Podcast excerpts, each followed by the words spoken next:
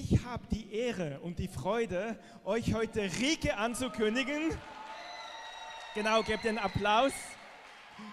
Rike ist Teil von unserem Gemeindeleitungsteam und sie hat eine Botschaft, was ihr auf dem Herzen brennt und ist bereit, die mit uns heute zu teilen. Und ich würde noch für dich beten. Vater im Himmel, ich danke dir für Rike. Ich danke dir für das, was du ihr gegeben hast. Danke für diese Botschaft, die sie auf dem Herzen trägt für uns. Aber ich glaube nicht nur für uns, die wir hier sind, sondern darüber hinaus für diese Stadt und auch für dieses Land. Und Heiliger Geist, ich bete, dass du jetzt durch sie sprichst. Lass ihre Zunge sein wie der Griffel eines geübten Schreibers. Und wir öffnen unser Herzen und empfangen dein Wort von dir in Jesu Namen. Amen. Amen. Amen. Also ich muss ehrlich sagen, ich freue mich richtig, richtig irre doll, heute hier zu sein und predigen zu dürfen.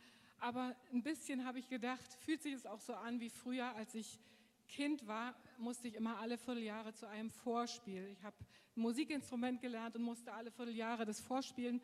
Und in der DDR war es so, das war ein Leistungskader und wurde es richtig hart bewertet. Und ich habe immer gedacht, auf dem Weg von meinem Sitzplatz zum Klavier, jetzt ist der beste Zeitpunkt, um abzuhauen. Und ich konnte mich immer nicht entscheiden. Ich hatte so drei Ranking, Zahnarzt, Schwimmunterricht und Klavierspielen. Und, ähm, aber ganz so schlimm ist es heute nicht. Genau. Ich freue mich wirklich sehr, dass ich einfach da bin. Und ähm, ich war so berührt über das Wort, was Lisa hatte, weil als ich meine Predigt vorbereitet habe, da musste ich an eine Prophetie denken, die ich mal bekommen habe von Johnny Food.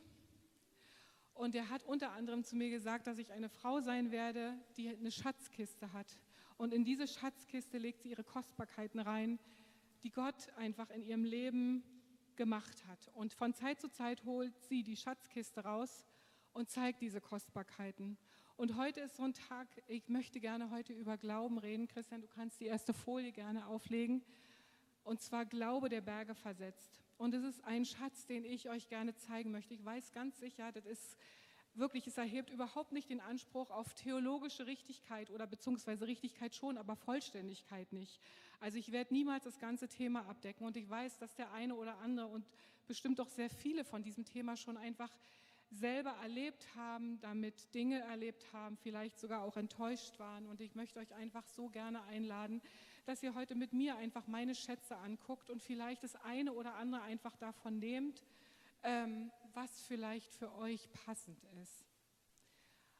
Jetzt kann die zweite Folie schon kommen. Es geht ein bisschen schnell. Ich habe eine Menge Folien gemacht, damit ihr auch was zum Gucken habt einfach und immer schön wach bleibt. Was ist Glaube und was macht ihn aus? Als Matthias und ich noch ganz jung waren und wir uns gerade bekehrt hatten, waren wir in so einem Hauskreis. Heute nennt man es Live Group, damals war es Hauskreis. Und wir hatten und wir hatten die Aufgabe, wir gehen auf den Alexanderplatz und evangelisieren. Wir waren nicht ganz so gut vorbereitet, also wir waren schon vorbereitet, aber es war für uns totales Neuland und wir haben wirklich gedacht, oh Mann, was macht man denn da? Dann haben wir uns beide an den Händen genommen und haben uns vorgenommen, wir sprechen den nächstbesten harmlos aussehenden Menschen an, der uns irgendwie äh, vor, die, vors Gesicht kommt.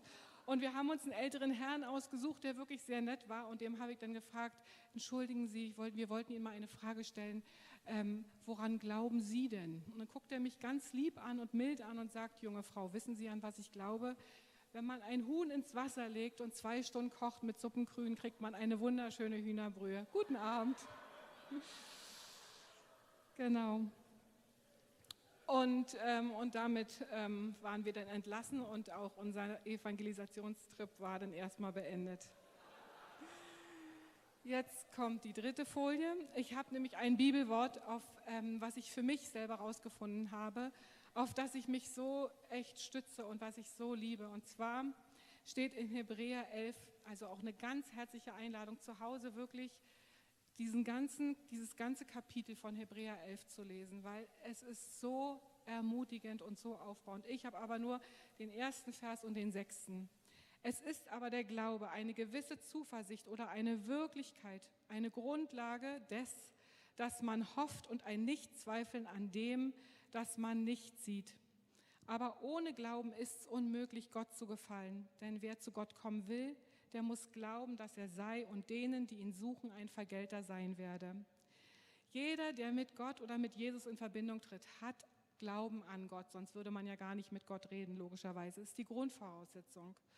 Und wie gesagt, Glaube ist für mich ein wirklich absolut persönliches Lieblingsthema, weil es uns, jetzt kommt die vierte Folie schon, aus der natürlichen Machbarkeit des Hier und Jetzt in die Natur, übernatürliche Dimension des Reiches Gottes hebt. Also wir, was wir hier erleben, ist natürlich und mein Glaube kann mich über das hinausheben, was ich gelernt habe, was mein ganzer Lebensumstand sagt, was vielleicht meine Situation sagt in das Übernatürliche, was Gott mir zugesagt hat. Glaube hat immer eine Grundlage, egal ähm, von welcher Seite ich ähm, gehe. Entweder ist es ein Erfahrungsglaube, also ein Glaube, den ich gelernt habe, weil ich weiß, wenn ich über die Ampel gehe, nach Rot kommt Grün oder wenn ich ähm, einkaufen gehe, dann kriege ich hoffentlich Toilettenpapier, außer 2020, da hat es nicht funktioniert. Ähm, es ist etwas, was wirklich basiert ist auf dem, was ich einfach erfahren habe.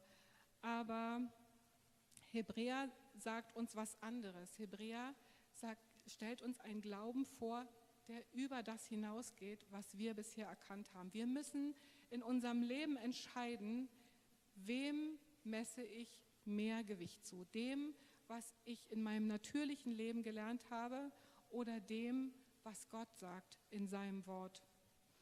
Und Gott hat für alles, was unser Leben eigentlich betrifft, hat er eine Meinung und hat was zu sagen. Und wir können rausfinden, was für uns wichtig ist, wenn wir das Wort Gottes studieren. Also die Grundlage meines Glaubens muss als allererstes die lebendige, warme, bewegliche Beziehung zu Gott sein und als, aller, als, als zweites das Wort Gottes, was Gott sagt. Es können einfach nicht meine Erfahrungen sein, wo ich meine Grundlage drauf lege, an was ich wirklich glauben will. Ich habe ja schon mal hier vorne erzählt, dass ich unglaublich gerne lese und ich lese irgendwie viel. Es ist irgendwie etwas, was ich sehr, sehr liebe und am allerliebsten lese ich Biografien von Leuten, die Dinge mit Gott erlebt haben. Und, ähm, und ich liebe Dinge, die einfach so passiert sind. Und ich habe eine Biografie von Smith Wigglesworth gelesen und der hat gesagt, dass wir unser Haben, also das, was wir Erfahrungsglauben nennen oder was wir erfahren haben, ähm, müssen wir auf das Soll, was Gott hat, was in seinem Wort steht, heben. Es darf niemals umgekehrt sein. Gottes Wort, das Soll, darf niemals auf unser Haben runtergezogen werden, sondern ich muss es letztendlich auf das, was Gott gesagt hat, heraufholen. Und ein Weg ähm, dahin, wie ich mir das aneigne, ist das zu kennen, was Gottes Wort sagt. In Hosea gibt es einen Bibelvers, da steht, mein Volk kommt um aus Mangel an Erkenntnis. Und ganz oft wissen wir nicht, zu welchen Themen Gott was zu sagen hat. In manchen Dingen schon und in manchen Dingen nicht. Jetzt kommt die fünfte Folie. Unser Glaube muss ernährt werden und unser Glaube ist immer dynamisch. Entweder er wächst oder er geht zurück, je nachdem, welche Seite in unserem Leben irgendwie ernährt wird. Und da steht in Römer 12, Vers 2, und stellt euch nicht dieser Welt gleich, sondern verändert euch durch die Erneuerung eures Sinnes, auf das ihr prüfen mögt, welches da sei der gute, wohlgefällige und vollkommene Gotteswille. Wie erneuere ich meinen Sinn? Ich beschäftige mich mit dem, was Gott zu jedem Thema sagt. Smith Wigglesworth hat mal gesagt, auch so ein Satz, den ich mir gemerkt habe, ich werde nicht von dem bewegt, was ich sehe, sondern ich werde von dem bewegt, was ich glaube. Und das ist für mich wie so ein Schlagwort gewesen. Und von ihm wird auch gesagt, dass er nichts anderes las als das Wort Gottes. Und wenn du das erstmal liest, denkst du, hm, das ist ja ziemlich extrem. Keine Nachrichten, kein Social Media, kein, keine Medien. Aber ich muss sagen, wenn du dir die Biografie anguckst und das hörst, was er erzählt hat aus seinem Leben, dann muss ich auch sagen, er hatte auch echt extreme Resultate. Er hat Tote auferweckt, er hat Leute geheilt mit schwersten Krankheiten, Behinderte sind geheilt worden. Also wirklich ganz viele Dinge, die wir, wonach wir uns wirklich sehen, dass sie in unserer Mitte geschehen. Und ich glaube von ganzem Herzen, dass wir in eine Zeit hineingehen. Und ich spreche das wirklich ganz bewusst aus, wo genau diese Dinge passieren werden. Ja, Amen. Also Glaube muss immer ernährt werden.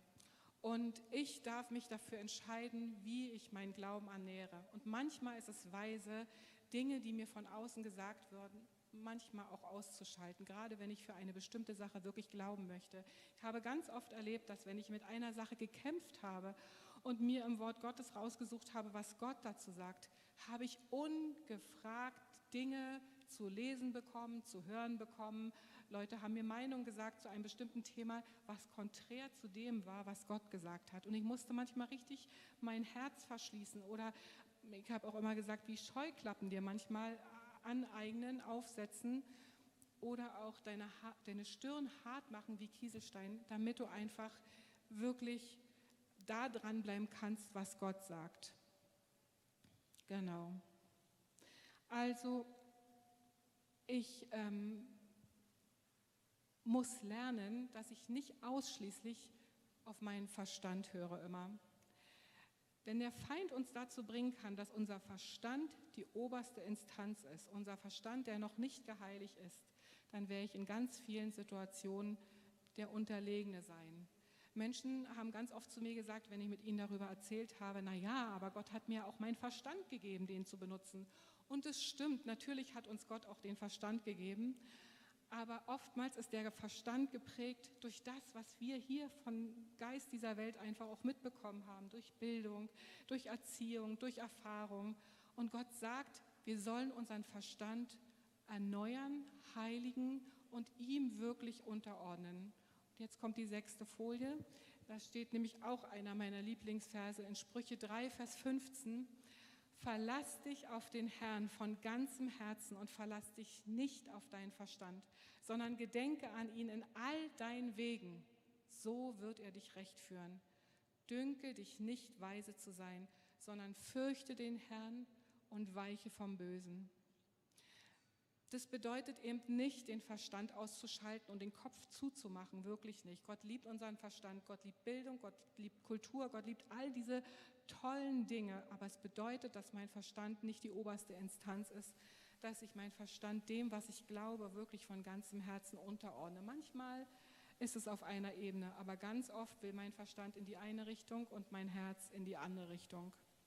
In Römer 12, Vers 2 steht, und stellt euch nicht dieser Welt gleich, sondern verändert euch durch die Erneuerung eures Sinnes, auf dass ihr prüfen mögt, welches da sei der gute, wohlgefällige und vollkommene Gotteswille. Und manchmal fühlt sich das so an, jedenfalls war das in meinem Leben so, als ob du, wie wenn du für Dinge glaubst, wie über so einen Abgrund ohne Netz gehst. Also du vertraust Gott, Gott hat was gesagt, du tust es und du weißt noch nicht, wie es wird. Und es ist irgendwie hier im Bauch manchmal so kein gutes Gefühl.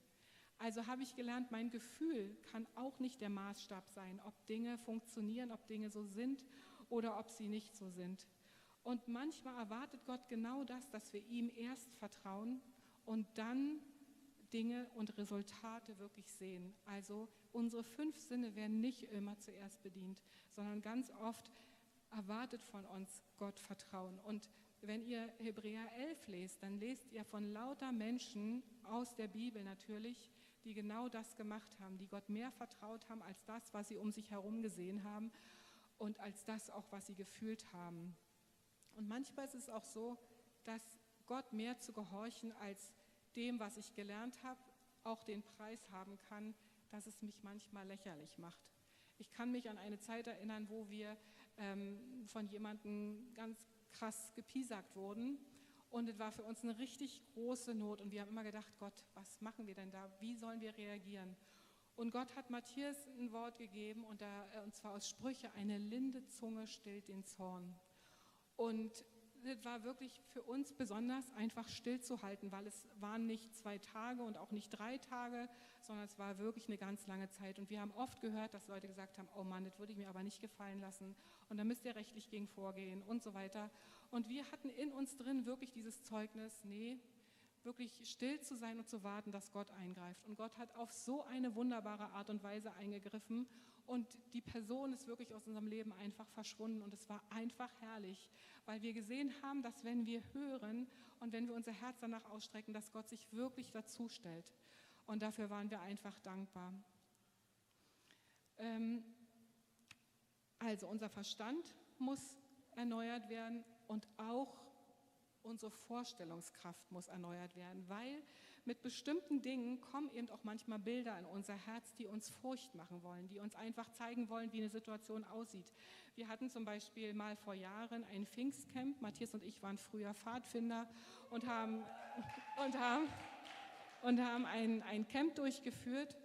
Und wir hatten ganz viele Kinder bei uns. Und als wir dort waren und alle Zelte aufgebaut haben, kam der, die Wetternachricht, ähm, dass Sturm bzw. Orkan angesagt wird und alle Dinge sollten eingeräumt werden ins Haus und sollten festgemacht werden. Und wir hatten die 100 Kinder und haben gedacht, oh Mann, was machen wir jetzt? Und haben als Leiter gebetet und hatten den Eindruck, nicht abzufahren, sondern die Kinder auf den Versammlungsplatz zu holen, den Kindern die Situation zu erklären und den Kindern zu sagen, Gott will eingreifen. Wir haben ihnen natürlich auch die Geschichte von Jesus erzählt, wie er den Sturm stillt, haben das gemacht und haben mit den Kindern auf dem Platz gestanden, haben gebetet. Und wir haben da hinten wirklich eine Front gesehen, die ankam.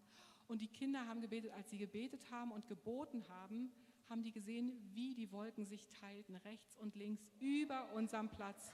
Und es war so ein Zeugnis für die Kinder. Wir brauchten überhaupt nicht mehr predigen oder sonst irgendwas sagen.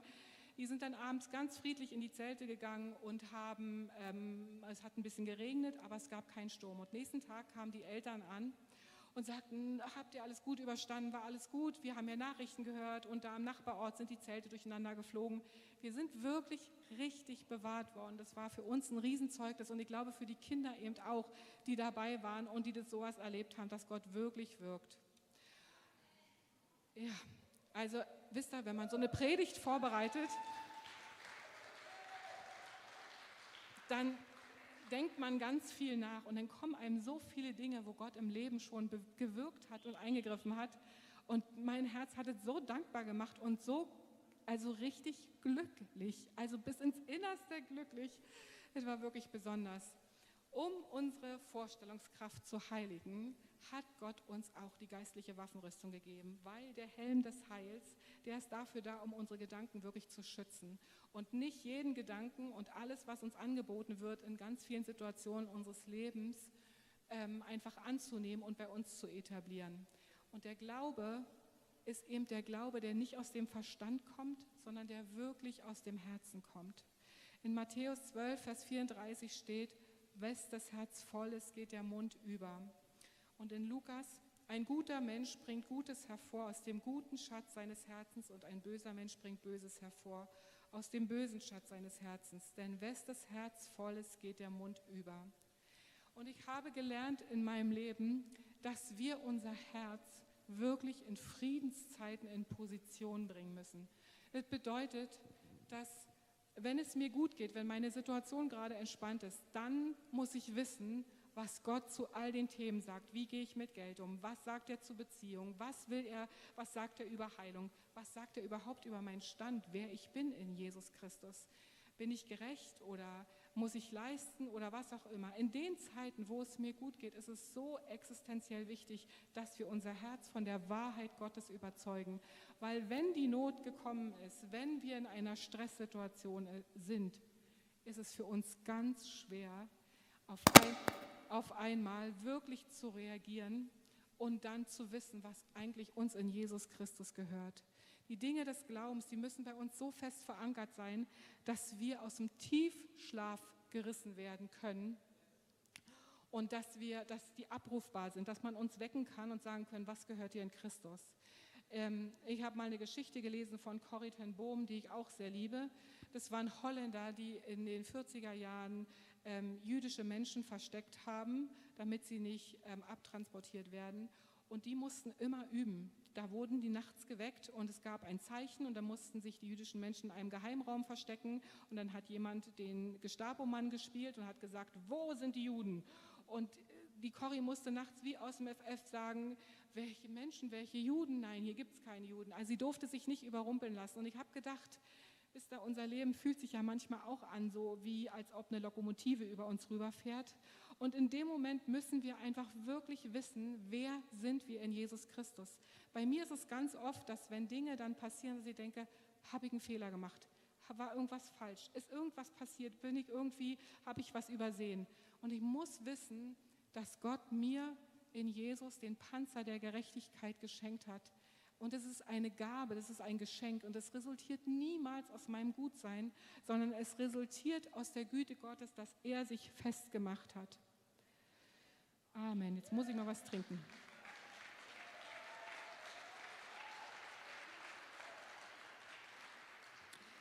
Ich merke, dass ich relativ schnell spreche, aber ich habe so den Wunsch, alles reinzukriegen, was ich mir hier aufgeschrieben habe, weil ich das so wichtig finde. Jetzt kommt Punkt Nummer drei.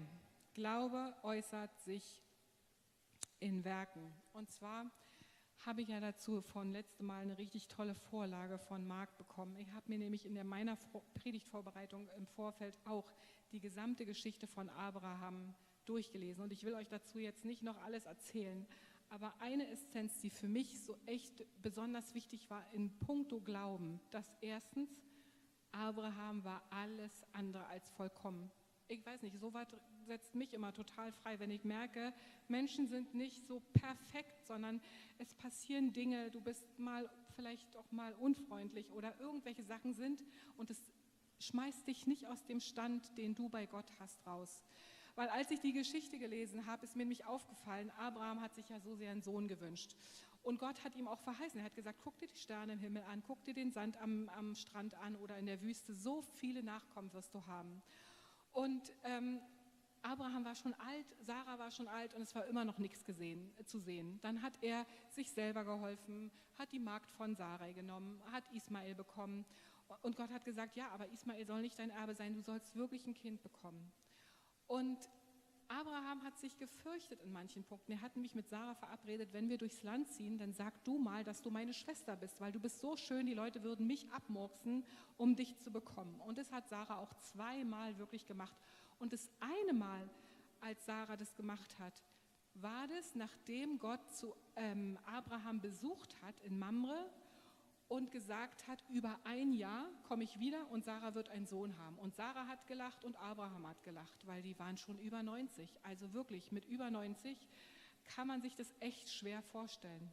Und danach sind sie äh, durchs Land gegangen und dann landete Sarah wieder bei Abimelech, dem König, als Zweit-, Dritt-, Viertfrau, weil, äh, weil Abraham gesagt hat, ähm, sie ist meine Schwester.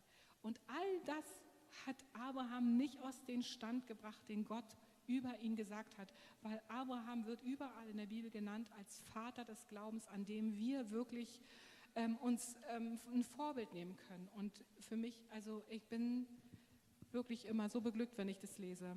Und zum Zweiten, als Gott dann den Isaak bekommen hat, und die Freude muss einfach unendlich gewesen sein, hat Gott dann nach einiger Zeit gesagt, nachdem Isaak entwöhnt war, willst du mir Isaak geben? Willst du mir Isaak opfern? Und Abraham hat gesagt, ja. Neulich habe ich mich mit unseren Kindern darüber unterhalten und dann haben die gesagt, Mama, ist ja wirklich eine fürchterliche Geschichte. Und das stimmt. Und man erzählt es so oftmals im Kindergottesdienst und eigentlich ist es eine gruselige Geschichte. Ja. Und ähm, Gott, äh, Abraham geht also los mit Isaak habe so gedacht, ich kann mir gar nicht vorstellen, was in Abraham losgegangen ist und auch was in Sarah losgegangen ist, als sie gesehen hat, dass Abraham ohne ein Opfertier nur mit Isaak, Holz und einem Esel losgezogen ist. Und was mich auch so berührt hat, war, Isaak hat ja Abraham gefragt, Papa, was opfern wir denn eigentlich? Und Abraham war so weise mit seinem Reden und hat gesagt, Gott wird sich sein Opfer schon selbst ersehen. Auch das fand ich sehr interessant. Abraham hat sich nicht darüber ausgelassen, was Gott ihm gesagt hat, sondern Abraham war weise in seinem Reden. Und zum Schluss ist es dann auch wirklich so, dass ähm, Gott sich sein Opfer selbst ersehen hat, dass Gott gesagt hat, nee, nee, ich will deinen Sohn gar nicht, aber ich habe gesehen, dass du mir glaubst. Weil Abraham hatte diesen Fixpunkt, unser Glaube muss nämlich immer einen Fixpunkt haben, dass mein Glauben muss sich auf etwas stützen. Und Gott hat zu Abraham gesagt, du wirst einen Nachkommen haben und der wird Isaak heißen. Und wahrscheinlich hat Abraham, man kann es nur vermuten, gedacht, Gott, du kannst auch Isaak aus den Toten auferwecken. Ich glaube dir einfach. Und als Gott das gesehen hat, hat Gott ähm, Abraham zur Seite gucken lassen und dann war ein Widder und der konnte dann geopfert werden. Also, mein Glaube braucht immer einen Fixpunkt. Und ein Fixpunkt, den ich haben könnte, wäre ein Rema-Wort. Rema ist griechisch und bedeutet persönliche Offenbarung. Die Bibel ist ja voll von ganz vielen Worten. Und wenn du etwas für dich haben möchtest, worauf du deinen eigenen Glauben gründen möchtest, es ist so gut, wenn du ein Wort hast, was sich dir persönlich beim Durchlesen wirklich offenbart, wo du das Gefühl hast, dieses Wort zeigt dir Gott jetzt ganz persönlich und es ist dein Wort. Und dieses Wort ist wirklich entgegen dem Logos, dem, einfach, dem einfachen geschriebenen oder gesprochenen Wort, der keine persönliche Offenbarung ähm, bei dir hervorruft. In unserer Geschichte äh, mit der Person, die uns da so gepiesackt hatte, war wirklich eine linde Zunge stillt den Zorn. Darauf haben wir uns einfach gestellt und Gott hat sich dazu gestellt. Es ist wirklich ähm, eine Grundlage, so ein Rema-Wort zu haben. Und es ist Weisheit, sein Glauben in Friedenszeiten aufzubauen und nicht erst damit anzufangen, wenn die Not hereingebrochen ist. Und man überzeugt sein Herz wirklich in Zeiten da, wo es einem gut geht. Ähm, richtig. Dann gibt es dieses Gesetz der Saat und Ernte. Ich werde immer das ernten, was ich sehe. Es bedeutet, dass ich sehr, sehr weise sein muss mit allem, was ich rede, wie ich über etwas rede. Es ist zum Beispiel so, wenn ich für eine Heilung glauben möchte, ist es ein ganz schlechter Rat, sich auf diese Krankheit einzulassen, indem ich schon Vorsorge treffe. Also wisst ihr, es ist, ich sage wirklich nichts dagegen, klug zu sein und weise zu sein. Und man muss auch immer gemäß seines eigenen Glaubens handeln. Du kannst niemals den Glauben von irgendjemandem nehmen. Du musst deinen eigenen Glauben aufleben. Aber ich habe wirklich zwei Beispiele in meinem Leben erlebt. Das eine war, dass jemand gesagt hat, um, ähm, es wird immer schlechter, immer schlechter, immer schlechter, ich werde mal schon mal die Pflegestufe beantragen. Und das wirklich auch gemacht hat und es wurde halt immer schlechter und schlechter und schlechter. Man konnte zugucken mit dem, wo vorgebaut wurde, als es noch gar nicht so war, dass, es, dass das wirkliche Sein sich dem immer angepasst hat. Das ist halt das, was ich gesehen habe. Und umgekehrt haben wir Freunde, da ist bei dem Mann vor Jahren Multiple Sklerose festgestellt worden. Und die haben einfach gelebt, als gäbe es die Krankheit nicht. Die haben sich dann irgendwann ein Haus gebaut und dann stand die Frage, bauen wir jetzt einen Treppenlift ein oder nicht? Und sie haben sich dagegen entschieden. Und der Mann läuft nach wie vor seine drei Treppen hoch, drei Stockwerke hoch. Und ich glaube, dass es wirklich etwas ist, wo ich mein Herz hin ausrichte, wo ich hingehe, was ich gucke, meine Vorstellungskraft, all diese Dinge. Und Gott möchte gerne, dass wir, wenn wir Tomaten ernten wollen, wirklich auch Tomaten sehen. Sehen, genau. Also alles, was ich real sehen möchte, muss ich erst mit den Augen meines Herzens sehen können, weil der Glaube eben nicht aus dem Intellekt kommt, sondern der Glaube kommt wirklich aus dem Herzen. Deswegen gibt es dieses apostolische Gebet, dass Gott in, in, Epheser 1, Vers 17 und 18, dass Gott uns die Augen des Herzens öffnet, damit wir erkennen können, zu welcher Hoffnung wir berufen sind. Und ich bete dieses Gebet wirklich für uns fast jeden Tag, weil ich wirklich weiß, man ist selber verhaftet in seiner eigenen Begrenztheit und man kann sich selber nicht weiter katapultieren, als man wirklich ist. Und es macht einen Weg, es ist ein Weg, es braucht eine Strecke und diese Strecke muss ich gehen. Jetzt kann die siebte Folie aufgelegt werden. Wir haben nur noch zehn, also wir sind bald durch.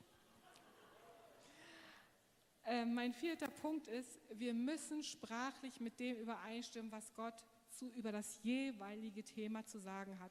Auch da will ich im Vorfeld sagen, da ist nichts Gesetzliches drin.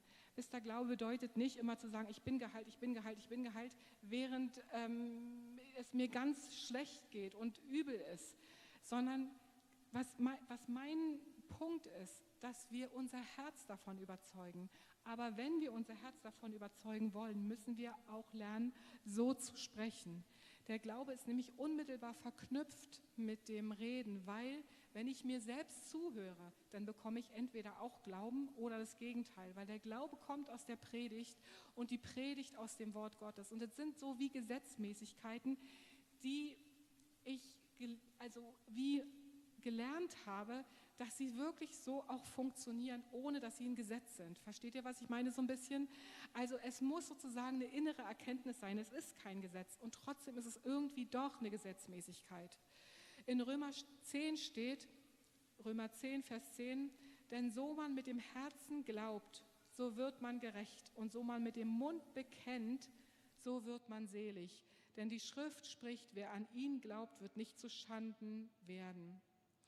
Also ich muss zuerst mit dem Herzen glauben und das dann auch mit meinem Mund wirklich aussprechen, weil Worte sind für die sichtbare und die unsichtbare Welt wirklich, wirklich relevant. Weil letztendlich, wenn du dir überlegst, alles, was wir sehen, wurde letztendlich mit dem Wort geschaffen. Gott sagt, es werde Licht und es wurde Licht.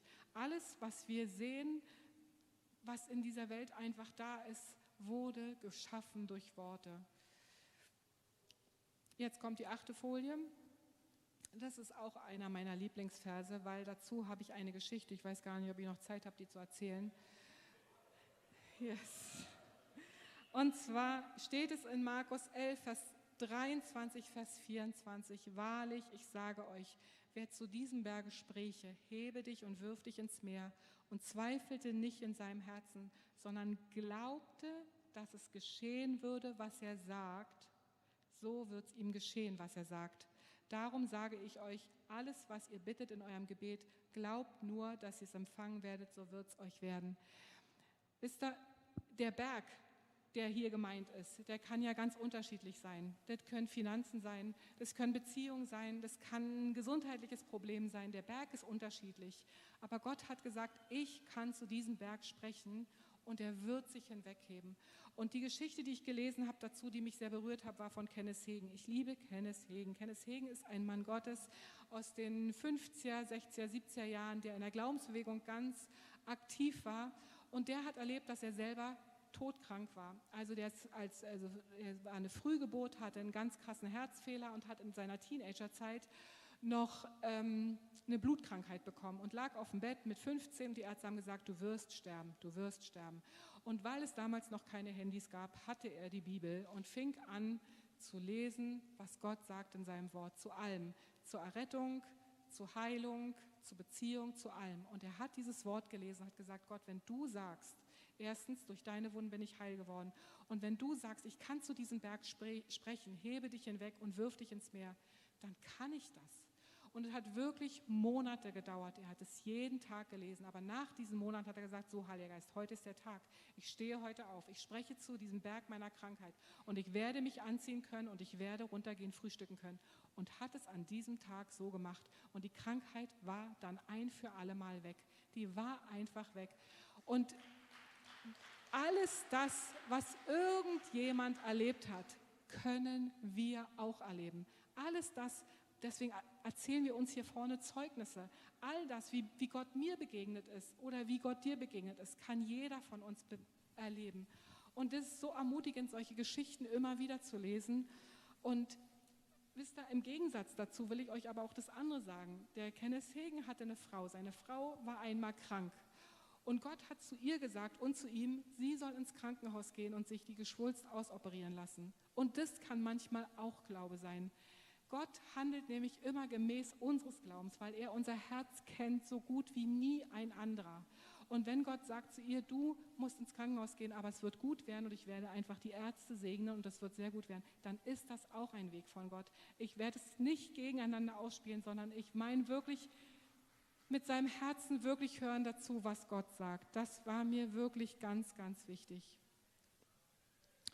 Der hatte also Erkenntnis und Offenbarung aus seinem Wort.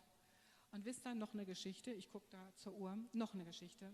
Der König Hiskia war jemand, der war ein gottesfürchtiger König. Und ich liebe diese Geschichte, weil sie mir nämlich zeigt, dass Gott mit sich reden lässt. Der König Hiskia war todkrank und der Prophet Jesaja ging zu König Hiskia, könnt ihr durchlesen in 2. Könige 20. Und der ging äh, zu Hiskia und sagt: Hiskia, du wirst heute sterben. Du musst dein Haus bestellen und du wirst dann zu deinen Vätern versammelt werden. Und was macht Hiskia? Hiskia sagt nicht, okay, mache ich, sondern er dreht sich zur Wand und fängt an, mit Gott zu reden und sagt: Gott, ich habe dir immer gedient, ich habe dich so lieb, ich möchte so gerne leben. Und dann stand da, was mich immer sehr berührt als Frau, und er weinte sehr. Und Jesaja war noch nicht draußen aus dem Tor, da sagt Gott: Stopp, umdrehen, geh wieder rein. Geh zu Hiskia und sage Hiskia, ich gebe dir noch 15 Jahre. Ich habe deine Tränen gesehen und ich habe gehört, was du gesagt hast. Und so ist unser Gott. Das ist so eine Gnade und so eine Barmherzigkeit.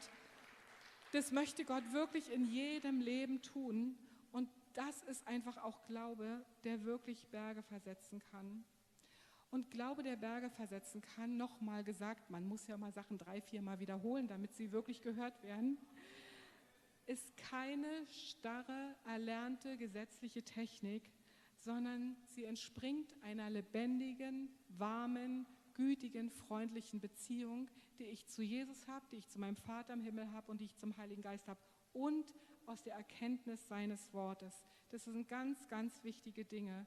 Und es reicht nicht aus, die Wahrheit einfach nur irgendwie zu kennen und herzusagen, sondern, da kann jetzt übrigens die neunte Folie aufgelegt werden, sondern es muss wirklich meine innerste Überzeugung sein. Es muss meins sein. Es muss wirklich wie mein Wort sein. Ich kann nicht einfach nur versuchen zu glauben. Und ich kann auch nicht einfach nur gedanklich zustimmen, sondern es muss in mir verankert sein und es muss wie mit Leben gefüllt sein. Solange es nur in meinem Kopf ist, wird es einfach kein Leben hervorbringen. Und es ist auch keine Technik, die ich kopieren kann. Wisst ihr, ich habe die Geschichten gesehen von Kenneth Hagen, von Smith Wigglesworth, von ganz vielen Menschen. Und natürlich ist man dann immer, oh, die erleben sowas, ich will auch, ich versuche auch. Aber ich muss auch diesen Weg gehen, den sie gegangen sind. Das heißt, ich muss anfangen, meinen Glauben wirklich aufzubauen.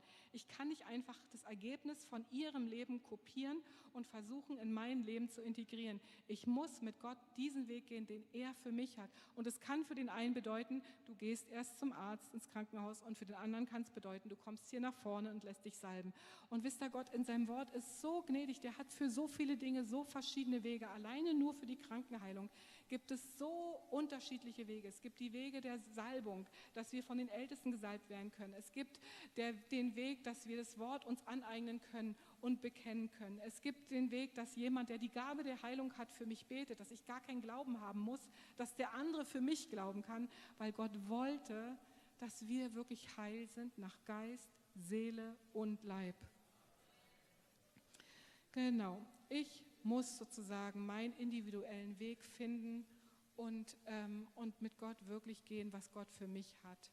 Jetzt kommt die zehnte Folie. Und da drin gibt es keine Abkürzung. Wisst ihr, ich möchte euch einfach eine Geschichte von mir erzählen, die mir natürlich auch eingefallen ist. Und zwar, vor, vor ein paar Monaten stellte ich fest, dass ich eine ganz krasse Hautkrankheit bekommen habe. Und ich war wirklich kreuzunglücklich, weil man die nicht gut verstecken konnte. Und ähm, erst habe ich gedacht, okay, ich werde einfach alles versuchen, was ich so weiß. Und dann habe ich gedacht, naja, gehst du mal vielleicht doch zum Arzt. Und der Arzt stellte mir eine Diagnose mit dem Stempel unheilbar. Wird nie wieder weggehen. Sie müssen sich damit äh, zurechtfinden. Sie müssen wahrscheinlich ihr Leben lang Tabletten nehmen. Ähm, das ist einfach so. Und ich bin nach Hause gegangen, habe das gemacht, was wahrscheinlich jeder macht. Ich habe mir den Beipackzettel durchgelesen von den Tabletten und habe gedacht, nee, nee, die möchte ich nicht so gerne nehmen. Und habe gedacht, Gott, du bist so gütig, du bist so gnädig, du hast mich schon so oft geheilt von ganz vielen Dingen. Wisst ihr, als ich mich bekehrt habe, als ich noch ganz frisch im Glauben war, da habe ich zu Gott gesagt, Gott, wenn es dich wirklich gibt, dann kannst du mich von Neurodermitis heilen. Weil ich hatte als Kind ganz schwere Neurodermitis bis ins Erwachsenenalter. Ich wurde jedes Jahr zur Kur geschickt. Meine Beine waren offen, meine Hände waren offen. Ich hat richtig, war richtig schwer. Und als ich Christ geworden bin, habe ich dafür beten lassen, habe gesagt, Gott, wenn es dich gibt, dann kannst du mir das wegnehmen. Und innerhalb von Wochen war meine Haut zu. Sie war auch nicht mehr dünn, und alles war weg und blieb auch weg bis jetzt. Und dann habe ich gedacht, Gott, du hast das gemacht, du hast die Neurodermitis weggemacht, dann kannst du doch jetzt auch das auch wegmachen. Und habe einfach für mich still und heimlich Gott vertraut. Ich habe mich festgemacht, ich werde diese Diagnose niemandem erzählen. Ich werde nicht sagen, ich habe dieses oder jenes, weil natürlich wirst du, wenn du es mitten im Gesicht hast, auch angesprochen. Leute fragen, oh, was hast du denn mit deiner Haut gemacht? Und ich habe gedacht, okay, ich sage einfach ja, ich war beim Arzt, und, ähm, aber ich will die Diagnose nicht sagen. Und habe sie auch nicht gesagt. Und ich habe einfach gemerkt, es ging immer weiter zurück, immer weiter zurück, immer weiter zurück. Und jetzt ist meine Haut fast so wie vorher. Und ich bin Gott so, so dankbar.